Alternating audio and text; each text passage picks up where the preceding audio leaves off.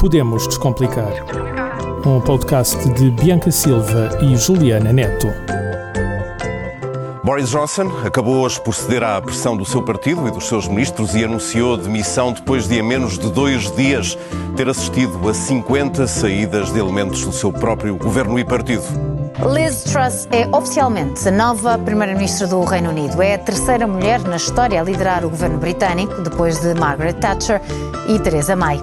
A Primeira-Ministra britânica não resistiu às várias crises internas e demitiu-se. Liz Truss teve o mandato mais curto da história política britânica. Rishi Sunak é oficialmente Primeiro-Ministro do Reino Unido. Como já deves ter percebido, hoje decidimos iniciar o episódio de uma maneira muito diferente daquela a que estás acostumado. Contudo, não fiques preocupado, que entretanto já vamos descomplicar. Eu sou a Juliana Net e seja bem-vinda a mais um episódio do Podemos Descomplicar. Se és assíduo ao nosso podcast, sabes que tenho sempre uma companhia de alguém que me é muito querido.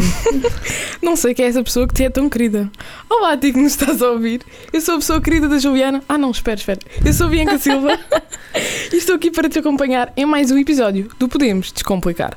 Com um tema bastante polémico, porque já sabem que nós não fazemos por menos. Amiga, não queres contar como é que nos surgiu a ideia para este tema? Olhem, estava eu e a Bianca a almoçar aqui no bar da UAL, para quem não sabe é a Universidade Autónoma de Lisboa, quando olhamos para a televisão e vemos a notícia de que Liz Truss, a primeira-ministra brit- britânica, se tinha demitido. Após lermos ao mesmo tempo o título da notícia, Pois foi, pois foi. a Bianca olha para mim e disse: Amiga, já temos tema para a próxima semana. Vamos falar da instabilidade britânica. E eu, obviamente, sem pensar duas vezes, concordei logo com ela. Olhem, eu acredito que quem estava no bar nessa altura deve ter achado que nós não batíamos lá muito bem na cabeça. É que estávamos todos contentes, parecia que estavam a anunciar nas notícias que nos iam dar dinheiro ou que nos iam dar emprego, mas no entanto estávamos só mesmo felizes porque tínhamos encontrado tema para o próximo episódio. É que isto não é nada fácil, todas as semanas um tema novo, não é? Muito bem, e agora que já vos contámos esta curiosidade, vamos então passar para o tema de hoje: a instabilidade britânica. Juliana, queres então começar a explicar e, no fundo, a descomplicar o que é que aconteceu no início deste episódio? No início deste episódio, decidimos então compilar algumas notícias que marcaram a instabilidade política britânica nos últimos tempos. Mas antes de entrarmos nas razões que deram início a toda esta instabilidade, vou passar a palavra à historiadora aqui da dupla. oh Bianca, então, explica lá como é que funciona a política do Reino Unido, como tu bem sabes. Ui, ui, a responsabilidade que me estás a dar. Mas olha, antes de iniciar a explicação do modelo político, queria só aqui trazer uma curiosidade. Por acaso, quando tu dizes o termo Reino Unido, sabes a que país estás a referir? Muito bem, desde 1922 que a ligação entre a Inglaterra, a Escócia, o país de Gales e a Irlanda do Norte é designada de Reino Unido da Grã-Bretanha e Irlanda do Norte. Portanto, quando tu dizes os britânicos, estás sempre a referir a todos os habitantes destes países e não só aos habitantes da Inglaterra. O quê? Eu desconhecia totalmente que o termo britânicos englobavam todos os cidadãos desses países e não só os de Inglaterra.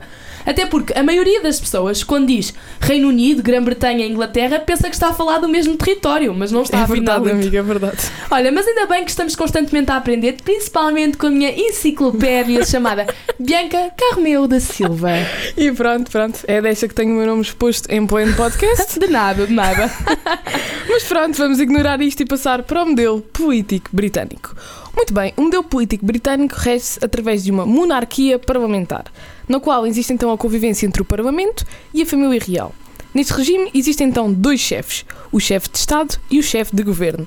O título de chefe de Estado corresponde então ao monarca britânico, que é atualmente o rei Charles III.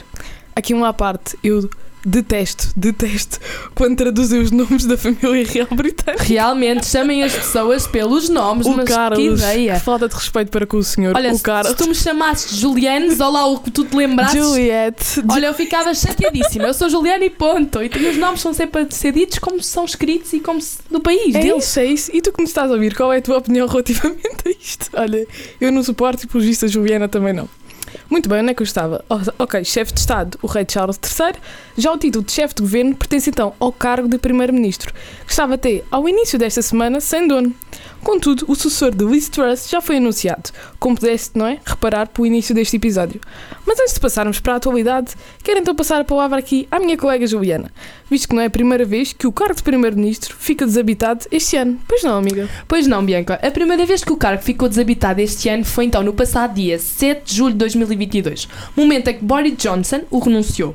E agora tu podes te questionar, mas por que razão Boris Johnson renunciou deste cargo após dois anos e 348 dias? Ela! Diz que eu sou enciclopédia, mas tu é que sabes quantos dias é que o homem esteve no cargo de Primeiro-Ministro. Ah, pois. Sim, senhora, mas vá, vá, continua a explicação, que eu agora fiquei curiosa. Ok, então eu vou continuar. As razões que levaram à admissão de Boris Johnson foram múltiplas. Contudo, a mais evidente foi sem dúvida alguma a falta de credibilidade de Boris junto da população, proveniente de polémicas de festas ilegais durante o período de confinamento na época pandémica, tendo então de certo modo sido incoerente pelo facto de ordenar confinamento aos britânicos e depois desrespeitar esse mesmo confinamento para seu próprio lazer. Amiga, o Boris é como aquela expressão: faz o que eu digo, mas não faças o que eu faço. É literalmente isso. Mas vá, vamos então retomar as polémicas de Boris Johnson. Outra razão para esta falta de confiança dos britânicos no seu ex-primeiro-ministro foi devido ao encobrimento de Boris Johnson aos casos de assédio sexual por parte de Chris Pincher, que se não sabes, o Chris Pincher era o secretário-geral dos negócios estrangeiros e ele assediou vários homens. Bem, parece que o ex-residente da porta 10 de Downing Street não era lá muito discreto, pois Ah, não. Downing Street, o que é isso? Downing Street. Então, amiga, a porta 10 da Downing Street é aquela porta preta que vemos sempre quando o primeiro-ministro britânico vem comunicar à imprensa. Após vencer o cargo de chefe de governo, ou seja, de primeiro-ministro, esse indivíduo passa a residir oficialmente na Downing Street. Logo, a porta 10 da Downing Street é então a residência oficial do primeiro-ministro britânico, que apesar de parecer pequena, tem uma dimensão enorme por trás. Acho que é a junção de cerca de três prédios, para teres noção. Três prédios. Três prédios? Sério? Estou chocada, eu estou chocada. Três prédios. E olha, queres saber um facto curioso? Este aqui vais-te rir muito. Diz, diz, diz. Esta deve ser a única casa em que o seu dono não tem as suas chaves. Então, mas se ele não tem as suas chaves, como é que ele entra na própria casa? Ah, já sei. Pode ser pela impressão digital, é isso? Não, amiga, não. Como a porta não tem fechadura por fora, tem que ser sempre um segurança abrir a porta do lado de dentro. Olha, Mas- já viste a classe? Mas olha, eu acredito que o responsável por abrir a porta iria gostar muito dessa ideia de impressão digital. Olha, acho que lhe devias mandar um mail a propor. Olha, vou mesmo pensar no assunto. Agora a sério, a falar mesmo a Devias sério. pensar, amiga. Mas voltando então a coisas sérias. Pelo que acompanhei, após a renúncia de Boris Johnson, ocorreram eleições para o seu cargo no interior do Partido Conservador e ganhou Liz Truss. Bianca, o que é que sabes acerca das propostas, as propostas de Liz Truss ah, e da percentagem que lhe deu a vitória? Muito bem, foi no passado dia 5 de setembro que Liz Truss foi anunciada como a nova líder do Partido Conservador Britânico, tendo sido consequentemente eleita então a nova Primeira-Ministra. Truss teve mais de 81 mil votos válidos, que corresponde então a 57,4%. E portanto, se assististe ao nosso segundo episódio relativamente às eleições brasileiras, sabes em que consiste esta expressão dos votos válidos, certo? Ai, de quem não saiba. Ai, ai deles, ai deles. Vão assistir já ao segundo episódio. Fica a dica. Bem, mas voltemos então para o Reino Unido. Liz Truss realizou diversas propostas de âmbito social, ambiental, de políticas externas, mas eu agora quero aqui focar-me na área económica, que apesar de não ser muito assim uma das minhas especialidades, não é?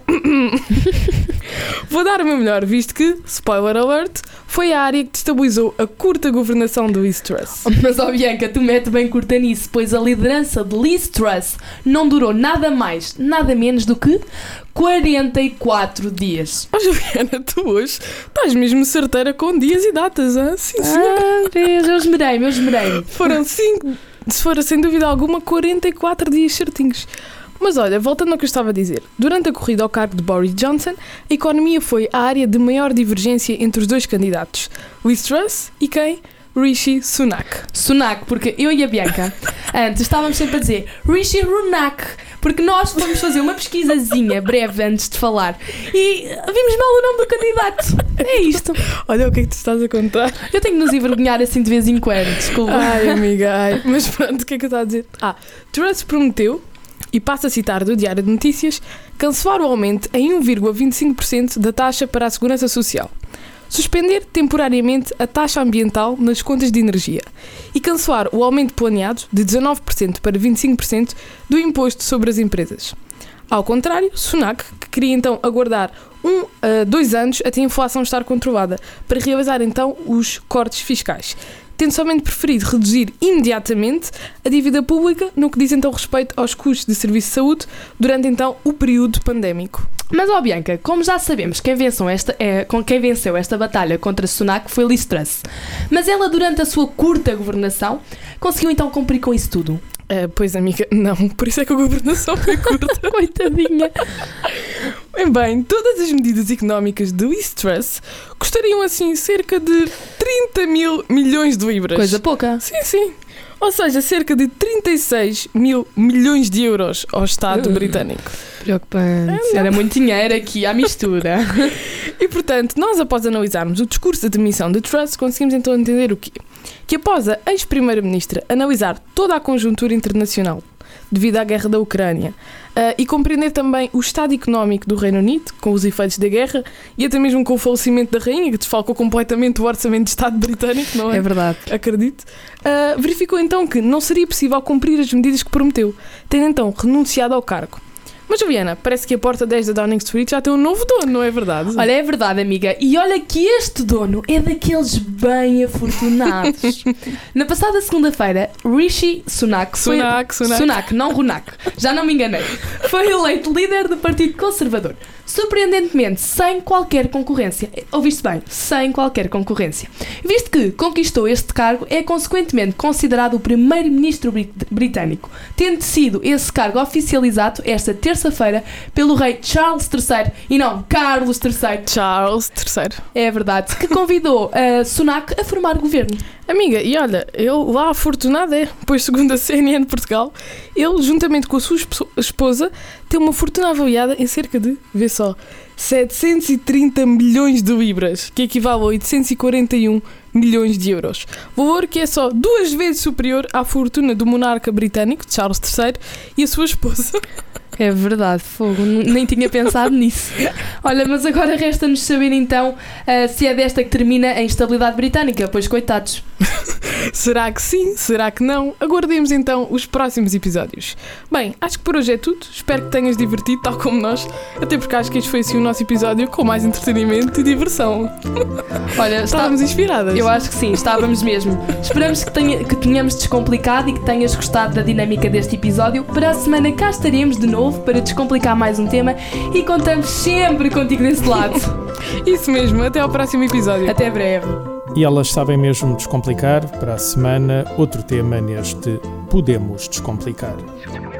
Um podcast de Bianca Silva e Juliana Neto.